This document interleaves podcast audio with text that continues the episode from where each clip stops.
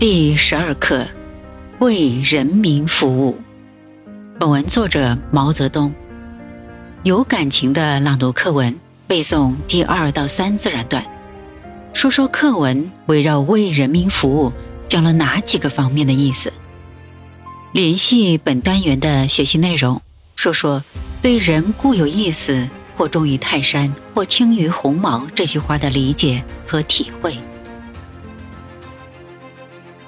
我们的共产党和共产党所领导的八路军、新四军是革命的队伍。我们这个队伍完全是为着解放人民的，是彻底的为人民的利益工作的。张思德同志就是我们这个队伍中的一个同志。人总是要死的，但死的意义有不同。中国古时候。有个文学家叫做司马迁的说过：“人固有一死，或重于泰山，或轻于鸿毛。为人民利益而死，就比泰山还重；替法西斯卖力、替剥削人民和压迫人民的人去死，就比鸿毛还轻。”张思的同志是为人民利益而死的，他的死。是比泰山还要重的，因为我们是为人民服务的，所以我们如果有缺点，就不怕别人批评指出。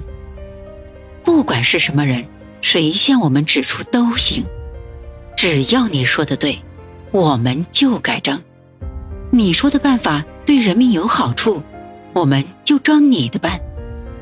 精兵简政这一条意见。就是党外人士李鼎铭先生提出来的，他提得好，对人民有好处，我们就采用了。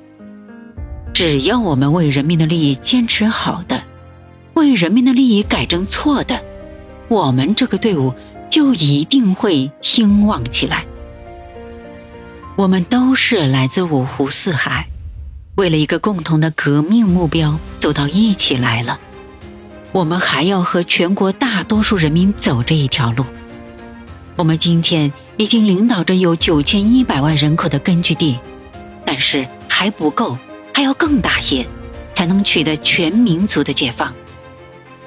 我们的同志在困难的时候要看到成绩，要看到光明，要提高我们的勇气。中国人民正在受难，我们有责任解救他们。我们要努力奋斗，要奋斗就会有牺牲，死人的事是经常发生的。但是我们想到人民的利益，想到大多数人民的痛苦，我们为人民而死，就是死得其所。不过，我们应当尽量的减少那些不必要的牺牲。我们的干部要关心每一个战士，一切革命队伍的人都要互相关心。互相爱护，互相帮助。今后我们的队伍里，不管死了谁，不管是炊事员是战士，只要他是做过一些有益的工作的，我们都要给他送葬，开追悼会。这要成为一个制度。这个方法也要介绍到老百姓那里去。村上的人死了，开个追悼会，用这样的方法。寄托我们的哀思，使整个人民团结起来。